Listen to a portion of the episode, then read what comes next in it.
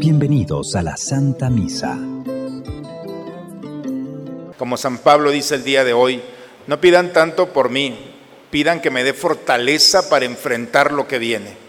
Que el Señor nos dé la gracia para resolver lo que se tenga que resolver y que el Señor nos dé la sabiduría para caminar y la valentía para enfrentar todo con fe.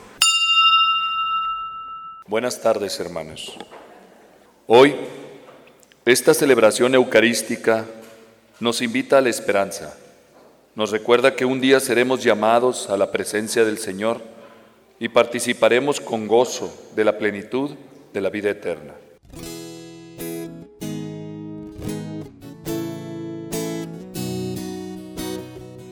Caminar contigo,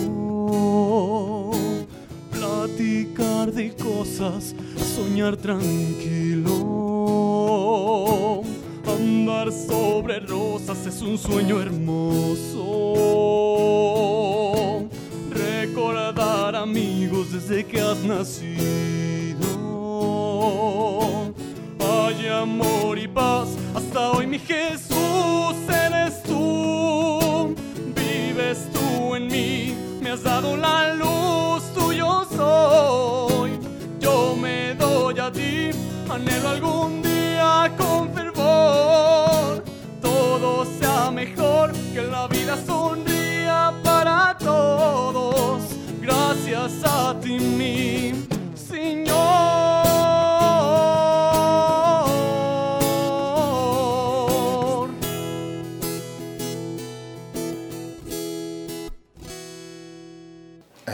Padre, del Hijo, del Espíritu Santo. El Señor esté con todos ustedes, hermanos. Buena tarde, hermanos, a todos. Vamos a disponernos al encuentro con el Señor en la Eucaristía. Los invito en esta tarde a reconocer nuestros pecados con humildad, a pedirle perdón a Dios y juntos a invocar su misericordia sobre nosotros. Yo confieso ante Dios Todopoderoso y ante ustedes, hermanos, que he pecado mucho de pensamiento, palabra, obra y omisión.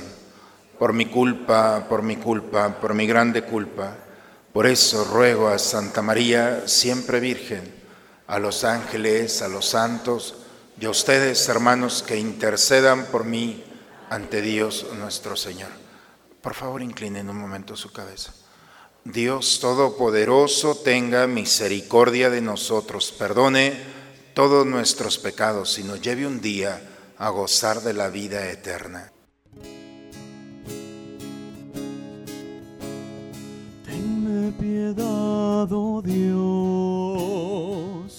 según tu amor. Tenme piedad, oh Dios,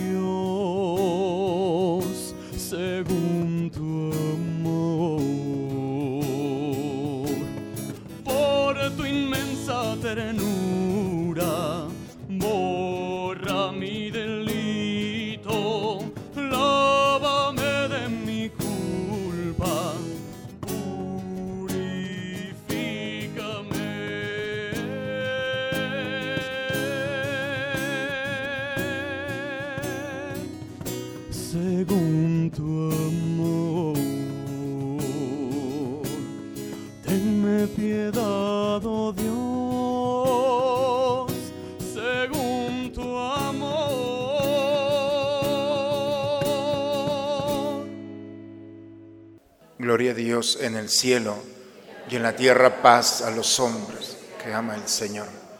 Por tu inmensa gloria te alabamos, te bendecimos, te adoramos, te glorificamos.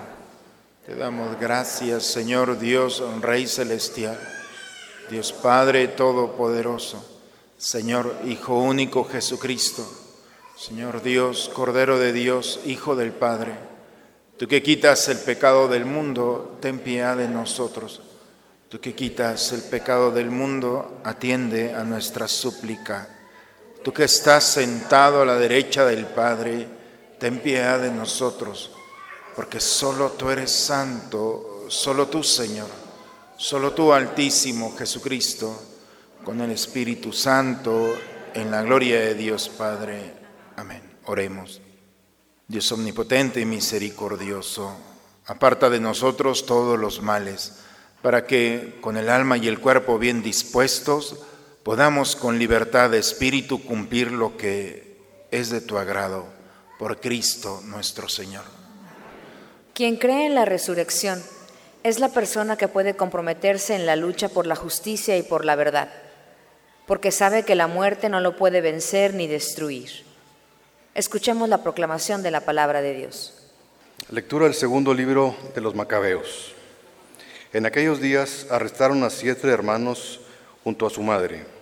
El rey Antíoco Epifanés los hizo azotar para obligarlos a comer carne de puerco, prohibida por la ley. Uno de ellos, hablando en nombre de todos, dijo, ¿qué quieres saber de nosotros? Estamos dispuestos a morir antes que quebrantar la ley de nuestros padres. El rey se enfureció y lo mandó matar. Cuando el segundo de ellos estaba por, para morir, le dijo al rey, asesino, tú nos arrancas la vida presente, pero el rey del universo nos resucitará a una vida eterna, puesto que morimos por fidelidad a sus leyes. Después comenzaron a burlarse del tercero. Presentó la lengua como se lo exigieron, extendió las manos con firmeza y declaró confiadamente, de Dios recibí estos miembros y por amor a su, a su ley los desprecio y de él espero recobrarlos. El rey y sus acompañantes quedaron impresionados por el valor con que aquel muchacho despreciaba los tormentos. Una vez muerto éste, sometieron al cuarto a torturas semejantes. Estando ya para expirar, dijo, vale la pena morir a manos de los hombres, cuando se tiene la firme esperanza de que Dios nos resucitará. Tú, en cambio, no resucitarás para la vida. Palabra de Dios. Al Salmo 16 respondemos, al despertar, Señor, contemplaré tu rostro. Señor, hazme justicia y a mi clamor atiende. Presta oído a mi súplica, pues mis labios no mienten. Todos al despertar, Señor, contemplaré tu rostro. Mis pies en tus caminos se mantuvieron firmes. No, no tembló mi pisada. A ti mi voz elevo, pues sé que me respondes. Atiéndeme, Dios mío, escucha mis palabras. Todos al despertar, Señor, contemplaré tu rostro. Protégeme, Señor, como las niñas de tus ojos. Bajo la sombra de tus alas escóndeme, pues yo, por serle fiel, contemplaré tu rostro, y al despertarme espero saciarme de tu vista. Todos. Escucharemos que la oración nos ayuda a encontrar consuelo y esperanza. Tengamos siempre la confianza de que Dios nos escucha. Escuchemos al apóstol. Lectura de la segunda carta del apóstol San Pablo a los tesalonicenses. Hermanos, que el mismo Señor nuestro Jesucristo y nuestro Padre Dios, que nos ha amado y nos ha dado gratuitamente un consuelo eterno y una feliz esperanza, conforte los corazones de ustedes y los disponga a toda clase de obras buenas y de buenas palabras. Por lo demás, hermanos, oren por nosotros para que la palabra del Señor se propague con rapidez y sea recibida con honor, como aconteció entre ustedes. Oren también por Dios, que, libere a los hombres perversos, malvados, que nos libere de los hombres perversos y malvados que nos, que nos acosan, porque no todos aceptan la fe. Para el Señor, que es fiel, les dará fuerzas y ustedes lo liberarán del maligno. Tengan confianza en el Señor, de que ya hacen ustedes y continuarán haciendo cuanto les ha mandado. Que el Señor dirija su corazón para que amen a Dios y esperen pacientemente la venida de Cristo. Palabra de Dios. Hoy Jesús nos invita a fortalecer nuestra fe en la resurrección y a creer en un Dios que es Padre y que nos ha dado una vida maravillosa que continuaremos después de la muerte. Busca primero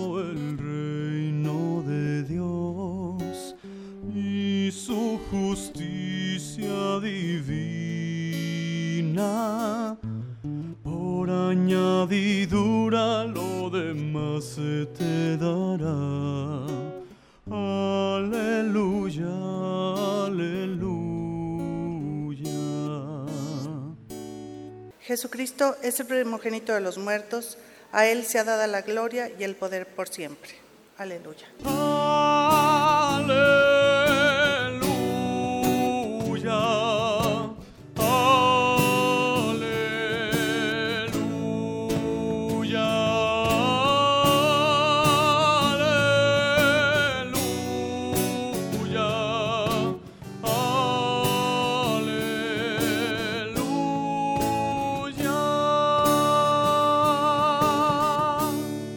Señor esté con todos ustedes, hermanos.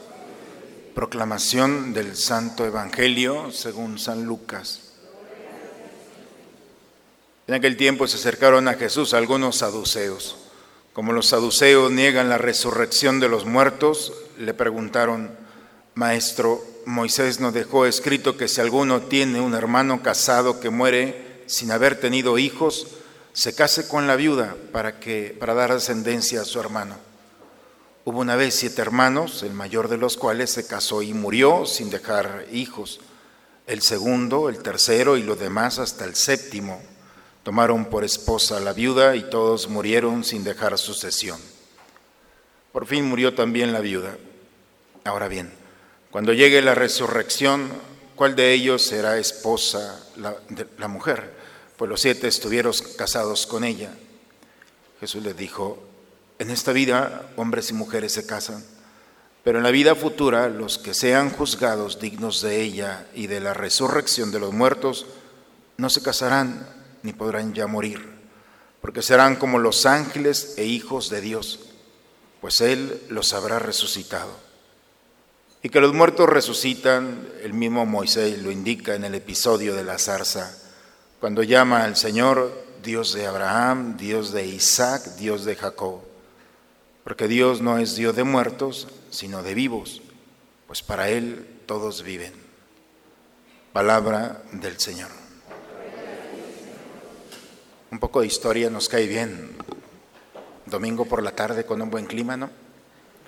¿Por qué? Porque para poder entender lo que pasa en las lecturas del día de hoy, es necesario de hablar de uno de los personajes históricos que sin duda ha dejado una propuesta. Eh, hablo de Alejandro Magno, el gran conquistador que murió a los 20, creo que a los 26 años, 26, 27.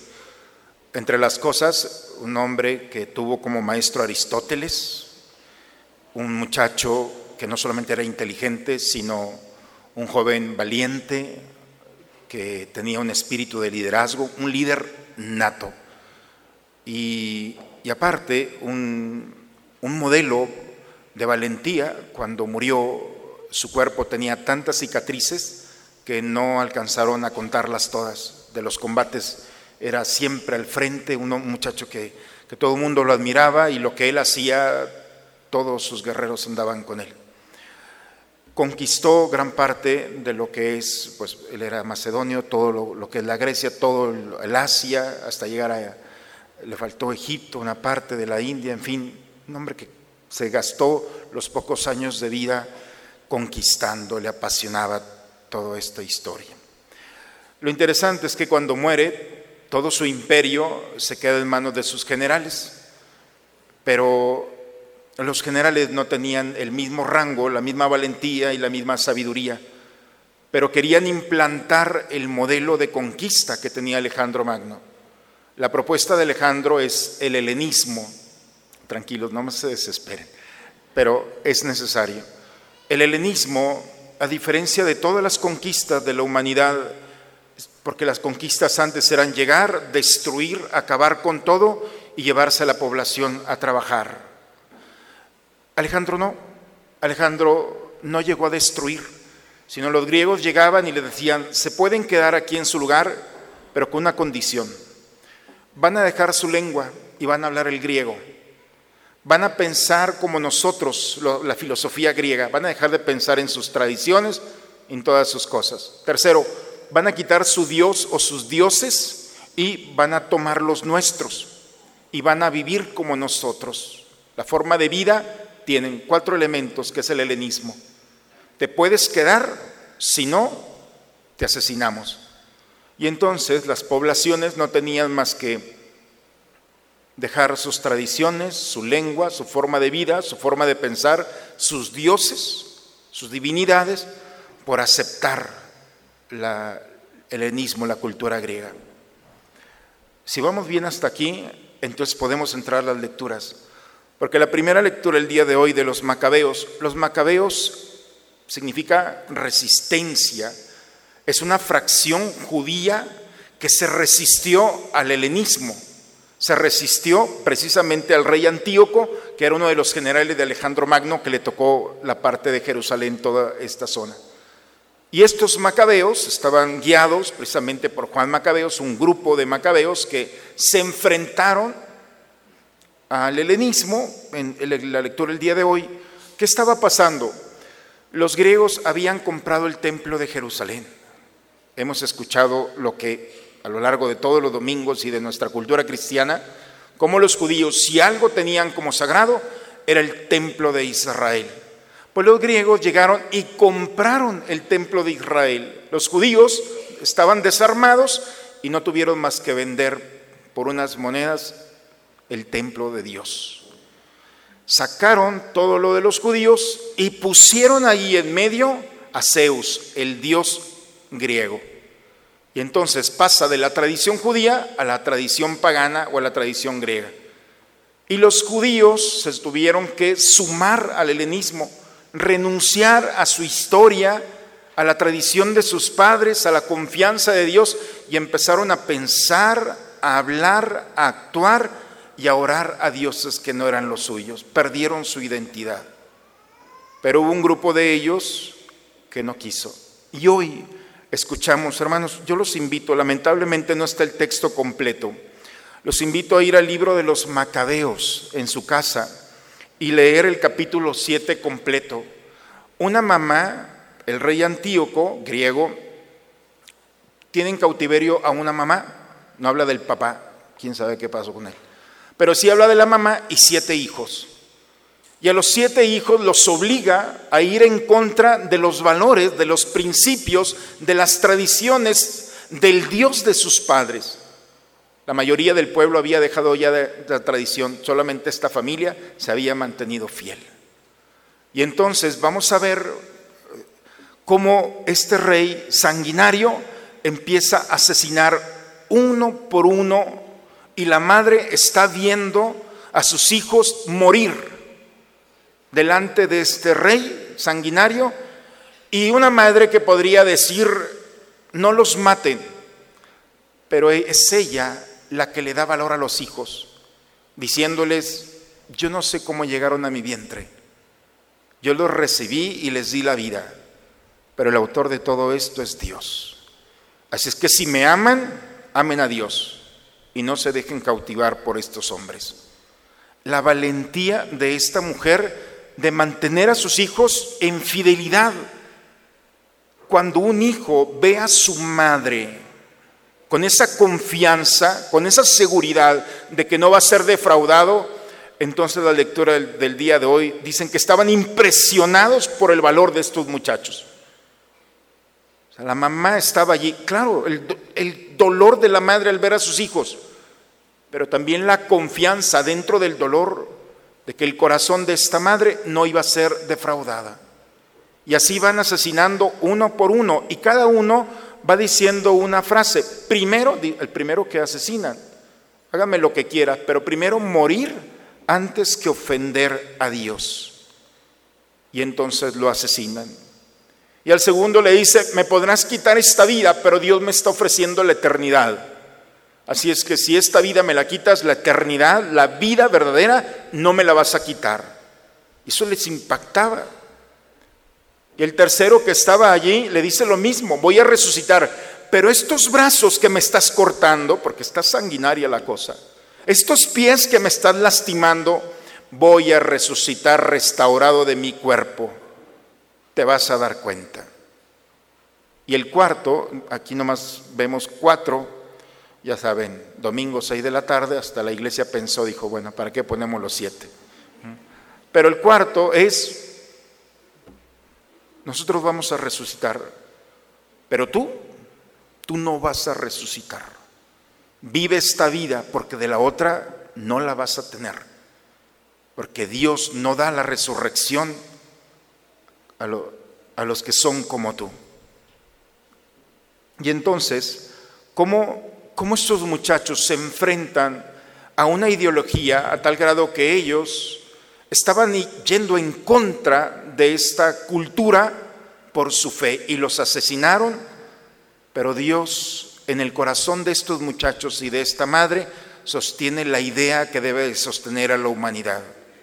Las modas, las formas de gobierno y las formas de cambiar las estructuras y quitar las tradiciones de nuestros papás, todo eso pasa como moda, pero Dios no pasa.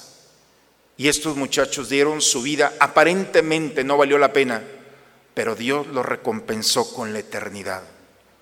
Esa es la confianza, la certeza de un hombre que camina sin miedo. Cuando un hombre tiene en el corazón muy claro la eternidad, entonces no le tiene miedo a nada. Porque si hay un miedo en el ser humano es la muerte. Y quien tiene la eternidad en el corazón no le tiene miedo ni a la muerte, porque sabe que hay una vida verdadera. Por eso el trabajo de una madre no es solamente darle alimento al hijo. La verdadera madre es la que deposita en el corazón del hijo la visión de la vida eterna. Cuando una madre ha cumplido en el hijo y el hijo entiende que esta vida dura muy poco y que hay una vida después de esto, entonces el hijo está preparado para enfrentar cualquier realidad. Cuando el hijo no tiene a Dios, entonces ahora sí hay que pedir por ellos, porque ¿qué va a pasar en el caminar? ¿Qué límites tendrán? ¿Qué esperanza? ¿Qué fortaleza? ¿Qué consuelo obtendrán en los momentos de dificultad? ¿Con quién compartirán su alegría sino con, con uno mismo?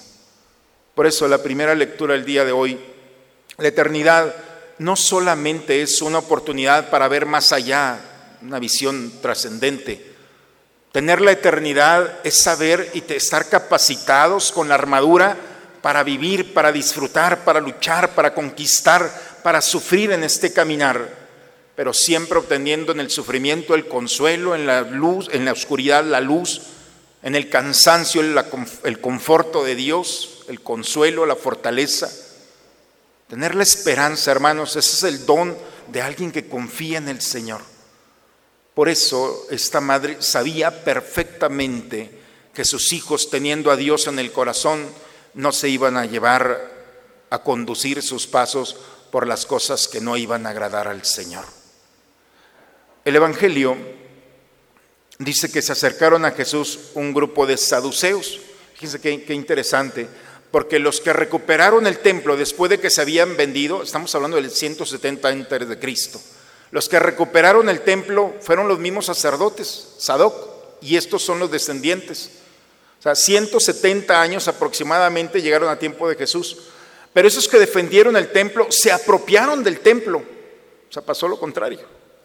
Cayeron en el mismo error, salvaron el templo, sacaron a Zeus, se quedaron ellos y sacaron a Dios y ellos se quedaron. Cambiaron una imagen por una persona.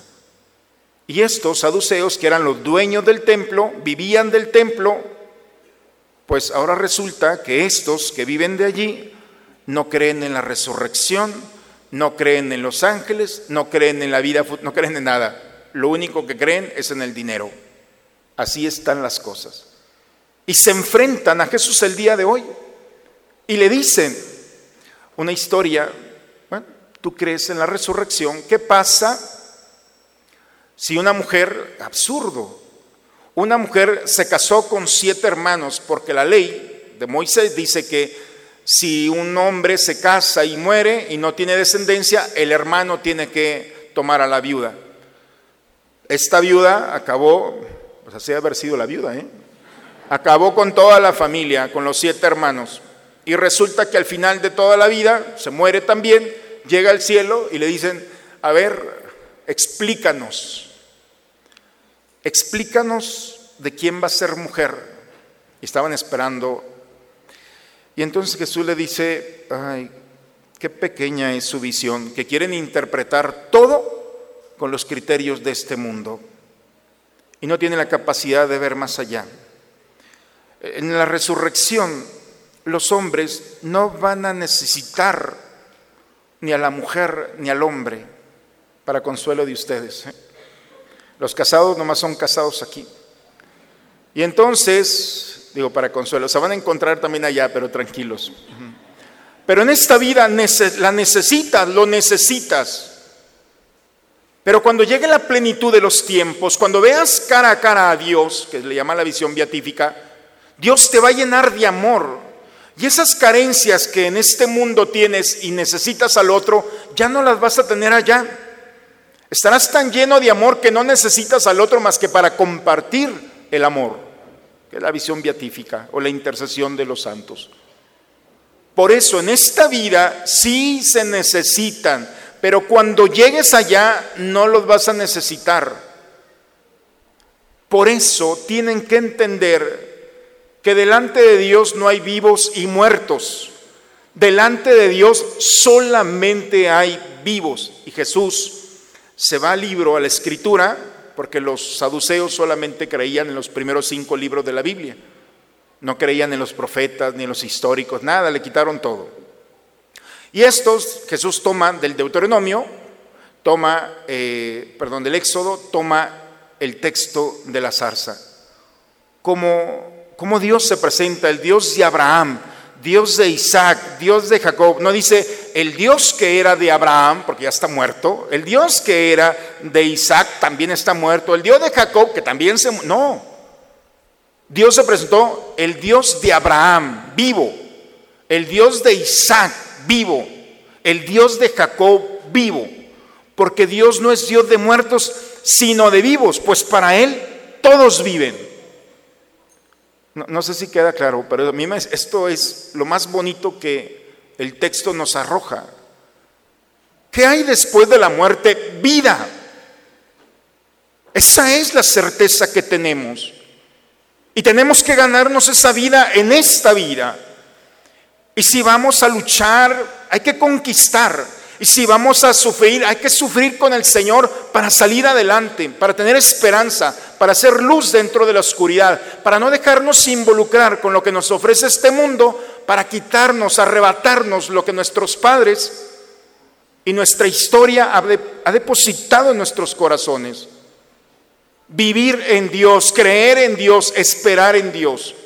¿Qué dice este mundo? No creas en Dios, no esperes en Dios, quita a Dios.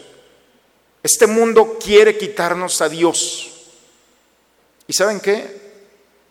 No me voy a morir sin haber sufrido la persecución. Y algunos de ustedes también. O sea, ya viene. Si no se han dado cuenta.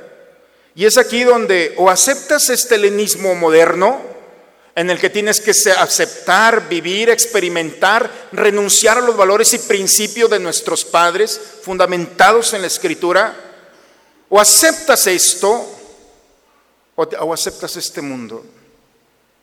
Pero si te mantienes fiel a tus padres, a tu Dios, te podrán quitar la vida, esta, pero Dios te va a resucitar. Dios va a devolver esas partes del cuerpo que fueron lastimadas y te dará la recompensa de la vida eterna. Ese es un regalo de Dios que pide en la segunda lectura San Pablo. Le pido a Dios que los ilumine, que dirija su corazón para que amen a Dios, para que esperen pacientemente la venida de Cristo. Porque este mundo, con todos sus atractivos, nos va a confundir. La misma escritura dice, santos que serán confundidos. Pero el que se mantenga fiel, el que sea cuidadoso con el corazón, entonces obtendrá la recompensa de la vida eterna. Esas son las lecturas del día de hoy, hermanos. Es la palabra de Dios que viene a iluminar nuestra vida cristiana y en la que nosotros, viendo el testimonio, en este caso de jóvenes, pero ha habido más jóvenes, ha habido más mujeres, ha habido más niños que hoy llamamos santos, que en su momento les han querido quitar a Dios y los han sorprendido con la valentía, el arrojo, de que les podrán quitar todo menos a Dios. Y hoy viven la recompensa de los justos e interceden por nosotros. En nuestra batalla cotidiana, hermanos, no solamente tenemos nuestra fuerza, tenemos a Dios. Y tenemos un ejército de hombres y mujeres que están en el cielo apoyando nuestra causa, intercediendo por nosotros, pidiéndole a Dios cara a cara que nos dé la fortaleza, la valentía de, no renunciar a ese Dios que está en nuestros corazones, para mantenernos fieles a Él y salir victoriosos de esta batalla que dura muy poco. En 100 años yo creo que la mayoría de aquí no vamos a estar. Sí, niños, también ustedes. Porque vivir un niño en 100 años sería mucho. Esto pasa muy rápido y hay que caminarlo bien y caminarlo con Dios. Y si hay que enfrentarnos a lo que venga, venga lo que venga con Dios, estamos preparados. Hoy una mujer le dio coraje a sus hijos, le dio valentía a sus hijos. Y así como le dice, ustedes llegaron aquí por Dios. Yo lo único que hice fue enseñarlos a caminar. Todo es de Dios. Ojalá, papás, que ustedes y todos vayamos encontrando al verdadero Dios como el autor de la vida donde la muerte no tiene poder. ¿Qué hay después de la muerte? Hay vida. Y no se compara a esta. Si esta es atractiva, espérense a la otra, donde será el amor genuino que purifica, reconstruye y donde nada va a faltar en nuestra alma para la felicidad que se desborda por la eternidad. No sé si eso es atractivo, para mí sí, y hay que luchar por conquistarla. Hermanos, que la palabra de Dios sea hoy nuevamente esa luz para conducir nuestros pasos, para vivir un estilo de vida no de acuerdo a los intereses de este mundo, sino al interés de Dios, de hacernos participar de la vida eterna. En el nombre del Padre, del Hijo y del Espíritu Santo. Vamos a ponernos de pie, hermanos. Renovemos nuestra fe. ¿Creen ustedes en Dios Padre que ha creado el cielo y la tierra? ¿Creen que Jesucristo ha sido el único Hijo de María que murió, resucitó y está sentado a la derecha del Padre? ¿Creen ustedes en el Espíritu Santo? ¿Creen que los santos interceden por nosotros y que después de esta vida nos espera la vida eterna? Bien, si creemos esto, entonces es un buen día para decir, esta es nuestra fe es la fe de nuestra iglesia que nos alegramos de profesar en Jesucristo nuestro Señor. Amén. Bien hermanos, vamos a tomar asiento y vamos a preparar el altar del Señor. Tal como soy, Señor, sin nada que ofrecer más que mi canción no tengo más que darte, pues todo es tuyo, Señor.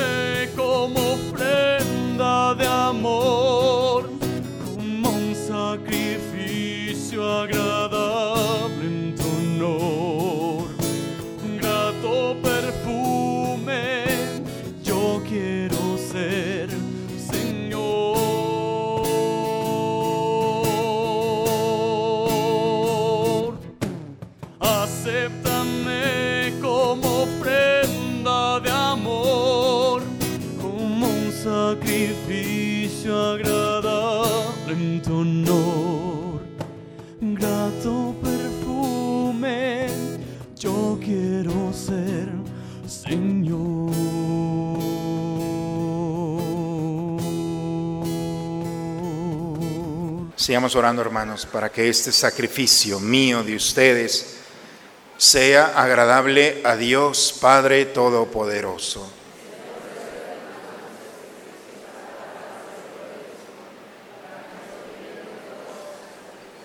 Señor, mira con bondad este sacrificio y concédenos alcanzar los frutos de la pasión de tu Hijo que ahora celebramos sacramentalmente por Cristo nuestro Señor. El Señor esté con todos ustedes, hermanos. Levantemos el corazón. Demos gracias al Señor nuestro Dios. Es justo, es necesario, Padre, darte gracias siempre y en todo lugar. Dios Todopoderoso, eterno, porque de tal manera conduces a tu iglesia que en todo lugar y en cada momento le proporcionas lo que más conviene. No cesas en efecto de asistirla con la fuerza del Espíritu Santo, para que confiada siempre a ti en el amor, no, abandonemos la plegaria en la tribulación, ni dejemos darte gracias en el gozo. Por Cristo, Señor nuestro. Por eso nos unimos a los ángeles y santos para cantar con ellos el himno de tu gloria.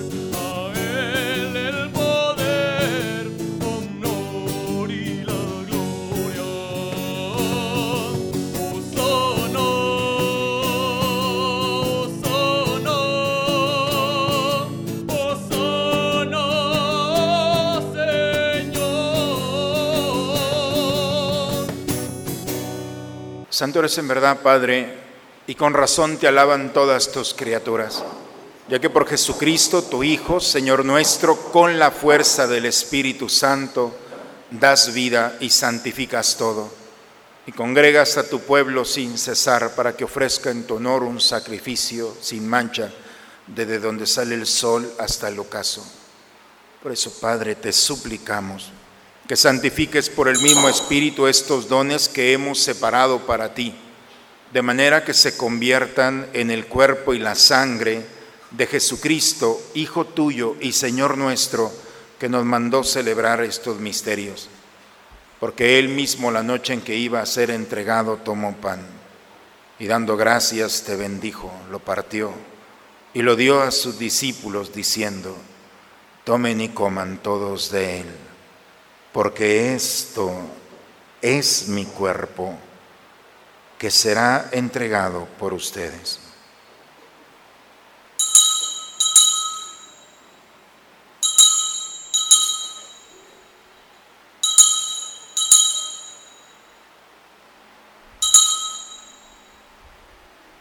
Del mismo modo, acabada la cena, tomó el cáliz, dándote gracias de nuevo. Lo pasó a sus discípulos diciendo, Tomen y beban todos de él, porque este es el cáliz de mi sangre, sangre de la alianza nueva y eterna, que será derramada por ustedes y por muchos para el perdón de los pecados. Hagan esto en conmemoración mía.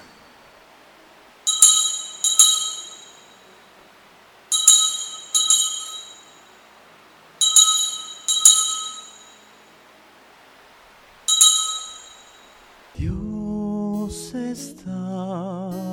aquí, tan cierto como el aire que respiro,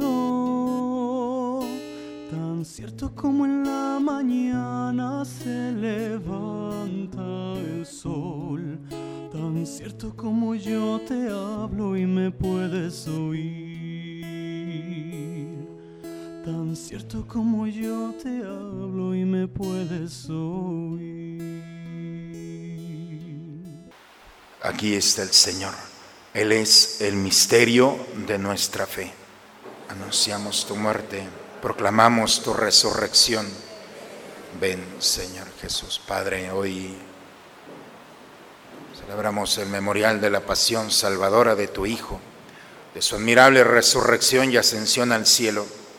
Mientras esperamos su venida gloriosa, te ofrecemos en esta acción de gracias el sacrificio vivo y santo. Dirige tu mirada sobre la ofrenda de tu iglesia y reconoce en ella la víctima por cuya inmolación quisiste devolvernos tu amistad, para que fortalecidos con el cuerpo y la sangre de tu Hijo, llenos de su Espíritu Santo, formemos en Cristo un solo cuerpo y un solo espíritu.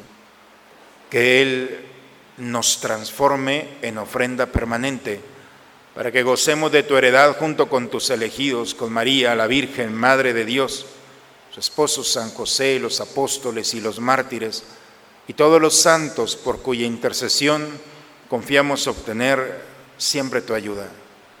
Te pedimos, Padre, que esta víctima de reconciliación traiga la paz y la salvación al mundo entero.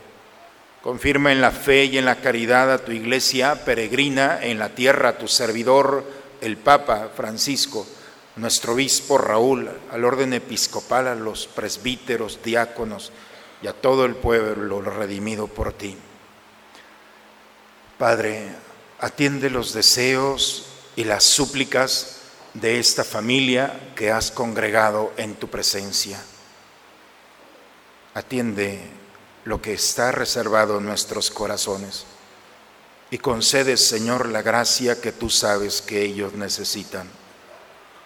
Reúne en torno a ti, Padre misericordioso, a todos tus hijos dispersos por el mundo, a nuestros hermanos difuntos, nuestros familiares, amigos, a cuantos murieron en tu amistad, recíbelos en tu reino, donde esperamos gozar un día todos juntos de la plenitud eterna de tu gloria, por Cristo, Señor nuestro, por quien concedes al mundo todos los bienes, por Cristo, con Él y en Él.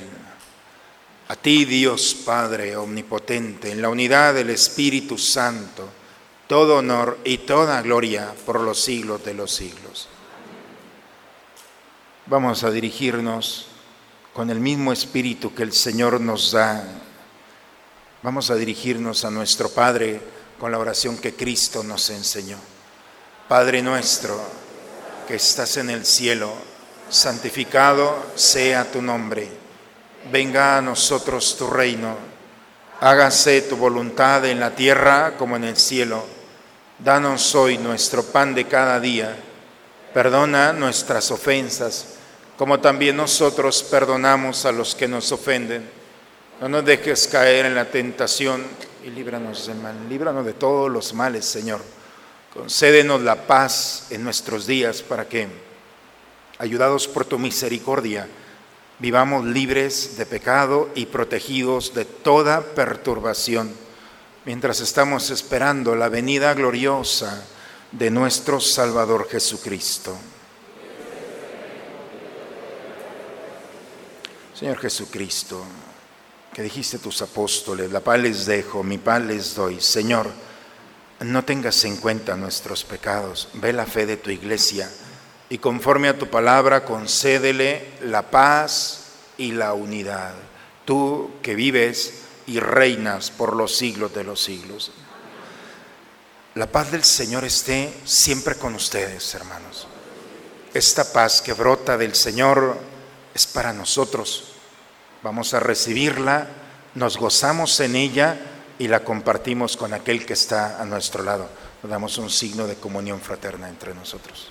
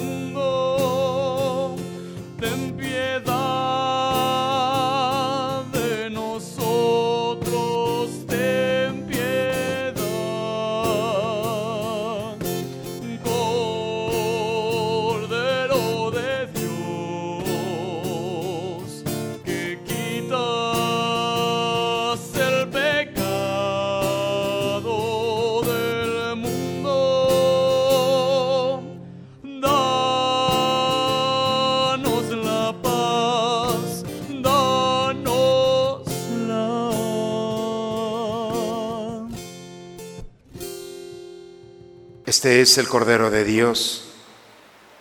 Es Cristo Jesús. Está aquí. Ha venido a quitar el pecado del mundo. Dichosos nosotros invitados a la cena del Señor.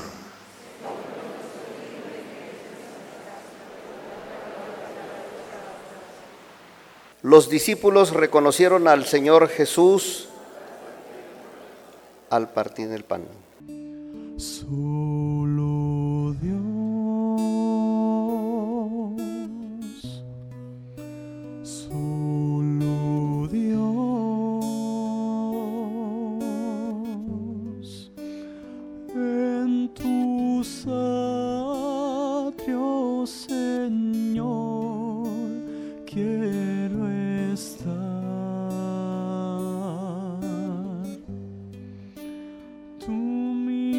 mi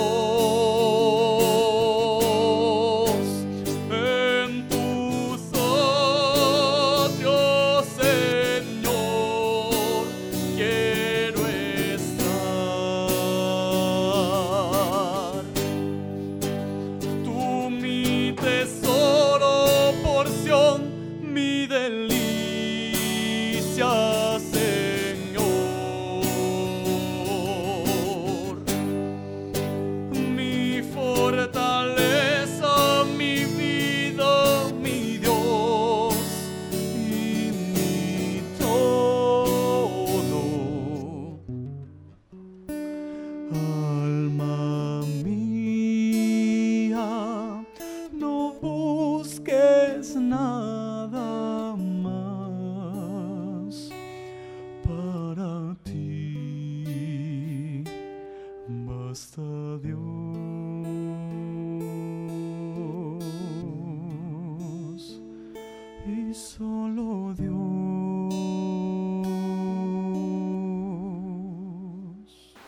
Para aquellos que no pudieron recibir la comunión eucarística, los invito a recibir la comunión espiritual.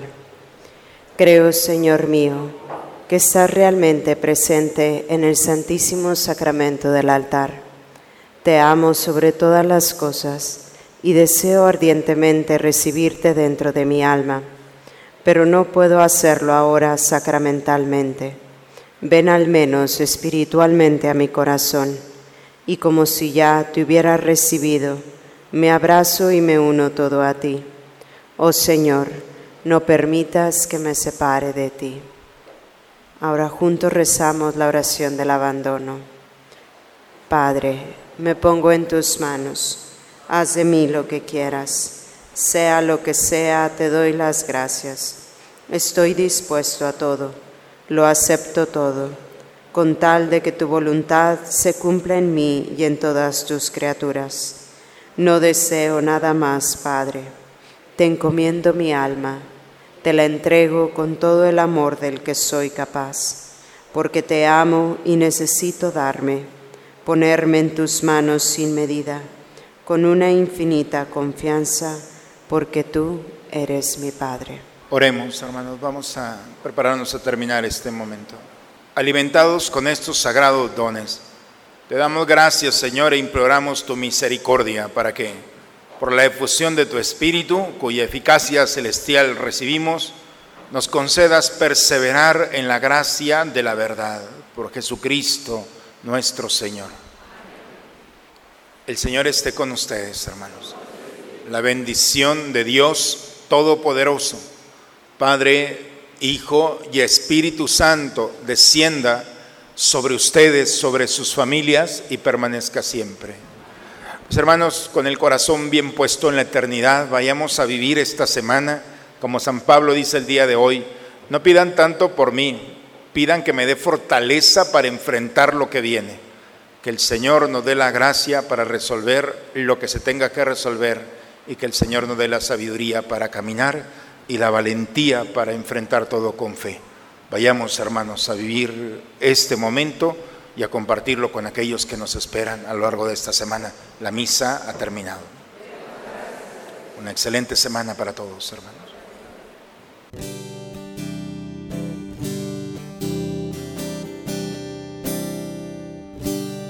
Cuando te sientas solo y sin amor. Cuando te sea difícil ser mejor.